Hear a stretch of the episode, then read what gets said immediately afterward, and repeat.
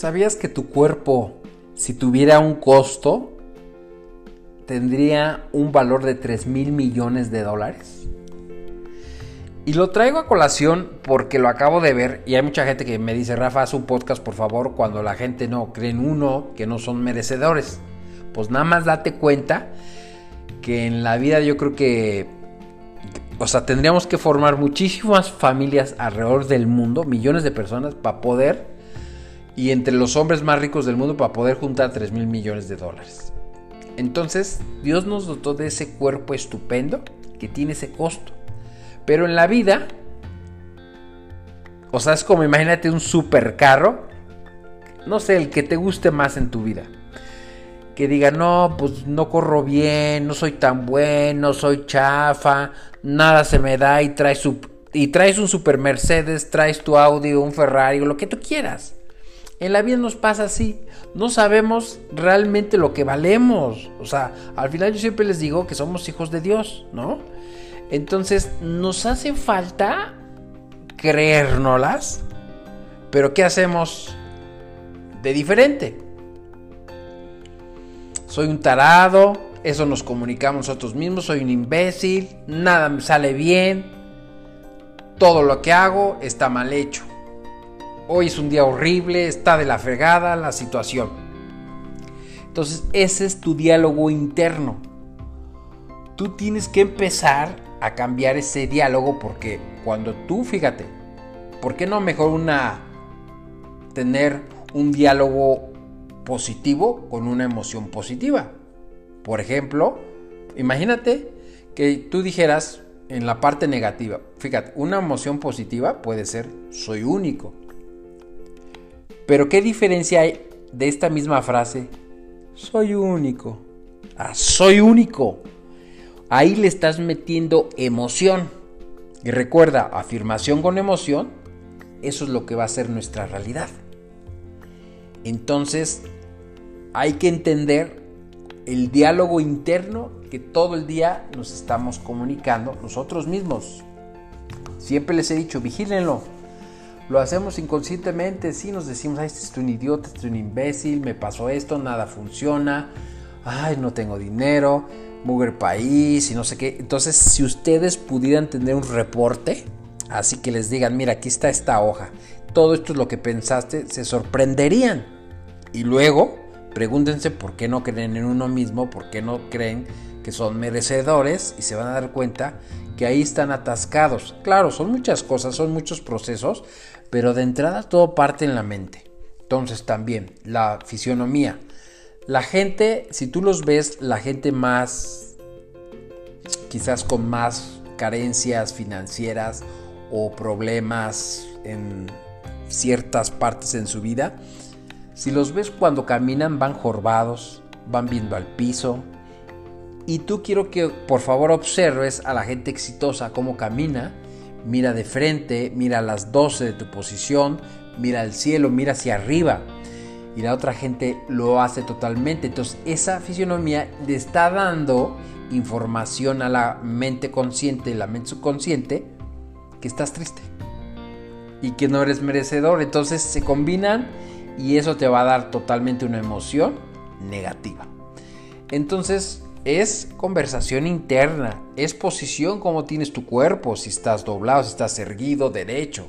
Entonces, dense cuenta, desde cómo caminan, de esas personas que ponen las manos atrás, así como, como que diciendo cuando ve, no sé si lo han visto, pero yo por ejemplo cuando voy a ver un coche, de repente llega alguna persona que se ve que no lo puede comprar y tiene las manitas dobladitas hacia atrás, como diciendo, no, yo nomás humildemente lo vengo a ver, yo no soy merecedor, pero ¿qué tal el señor que lo va a comprar viene y le abre la puerta y checa el motor y pregunta y trae las manos moviéndose para todos lados y, y tiene una posición y certeza que lo va a comprar? Y el otro va con sus manitas atrás. Entonces eso es una comunicación también de nuestra propia fisionomía de nuestro cuerpo. Entonces tenemos que revisar la parte mental, la parte del subconsciente, la parte de nuestro cuerpo. Que todo eso al final es un lenguaje.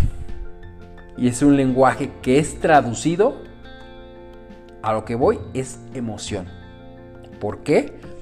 Porque recuerden que ahí viene un detalle, la ley de atracción. Todo mundo quiere atraer muchísimas cosas, pero si no hay emociones positivas, tendremos esa fisionomía de nuestro cuerpo negativo, pensamientos negativos. Entonces mucha gente quiere, pero con el pensamiento, con el corazón, dice no ser merecedores. Siempre les diré así rápido este podcast. Si tú eres un hijo de Dios, ¿por qué no te sientes merecedor? Por eso siempre yo les he dicho, a ver, tú eres un hijo de Dios igual que yo. ¿Por qué tú no has logrado estas cosas? porque simplemente no te has dado cuenta quién es tu creador. Si supieras que eres el hijo del rey del universo, pues no dudarías en conseguir lo que tú quieras. Pero entonces parte de ahí saber de dónde venimos, quién nos creó. O sea, imagínate que este planeta estupendo, maravilloso, podrás ver la raza animal, las aves, todo el mayor que está sobre todas las cosas es el ser humano. Dios trajo la intención de hacer este planeta estupendo, la luna, el sol, las estrellas. Imagínate, ponte a pensar, el sol lleva años. Es, una lumbrera, todo el día. A ver, analiza tantito esa lumbrera. ¿Cómo dices? Normalmente tú prendes algo y al rato se quema. Bueno, valga la redundancia, está. Bueno, ya, ya dije algo chusco. O sea, pero es una realidad. Tú agarras un papel, le prendes fuego y tarde o temprano se va a apagar. Imagínate cuántos años lleva prendido y prendido. O sea, esa inteligencia que hizo ese esa lumbrera, como le llaman la escritura, es algo espectacular, que tiene una intención. Entonces, Dios es un Dios de intención, de poder, es creador, e hizo el sol, las estrellas, la luna. Y esa misma intención, ese mismo propósito te hizo a ti. Entonces, cuando la gente no tiene claridad de dónde viene, pues ve su propia realidad y eso cree que es lo que le tocó vivir, pero no es lo que solamente, eso es lo que solamente tú estás viendo y estás creyendo con tu mente. Entonces, así de fácil en este podcast. Si tú empiezas a trabajar con tu comunicación interna, tú cómo te pares, cómo te comportas, lo que hablas, lo que decretas, y empiezas a trabajar también en conectarte con Dios, platicar con Él, creerte, obviamente que eres un hijo más de Él y que eres merecedor, estoy seguro, con pequeñas acciones puedes cambiarlo. Por eso, en el podcast pasado, en el 37, les dejé también una oración para que se sientan con ese poder, porque recuerda que también nos empodera grandemente el hacer una oración para que tengamos éxito en la vida, para tener sabiduría.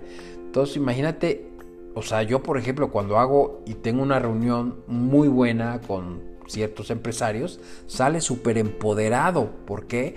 Porque estás viendo que vas a hacer un super negocio, estás rodeado de personas de muy alto nivel en sentido que, que, te, que te está conectando, que te está permitiendo, te está dando mucho poder entonces, ahora imagínate el poder hacer esa oración, por eso se las dejé en el episodio 37 para que la estén escuchando, para que también se empoderen, porque créanme que así como le haces una petición a alguien para cerrar un buen negocio, pues también imagínate hacer una petición al rey de que hizo todas las cosas, el rey del universo que es Dios, pues también te puede empoderar.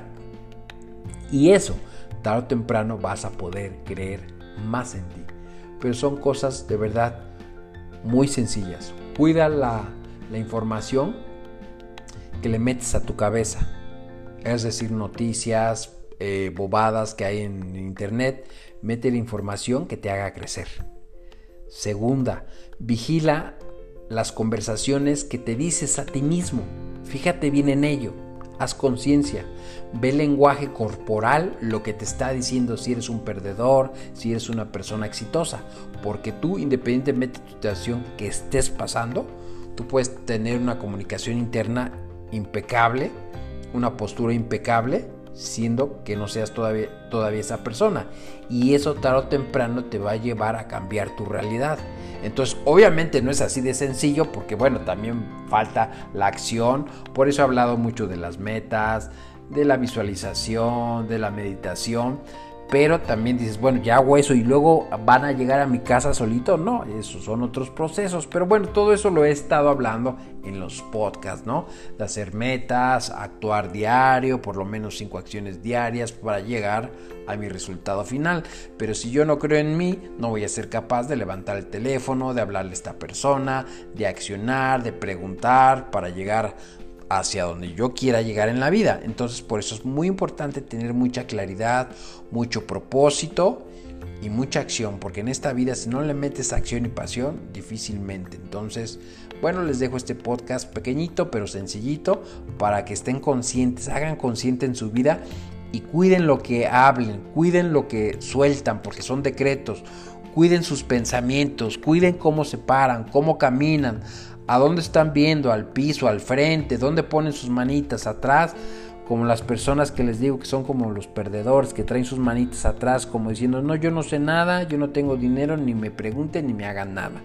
No, no, no, así vean la postura de las personas exitosas, modelen esas personas y eso les va a ayudar a subir su autoestima.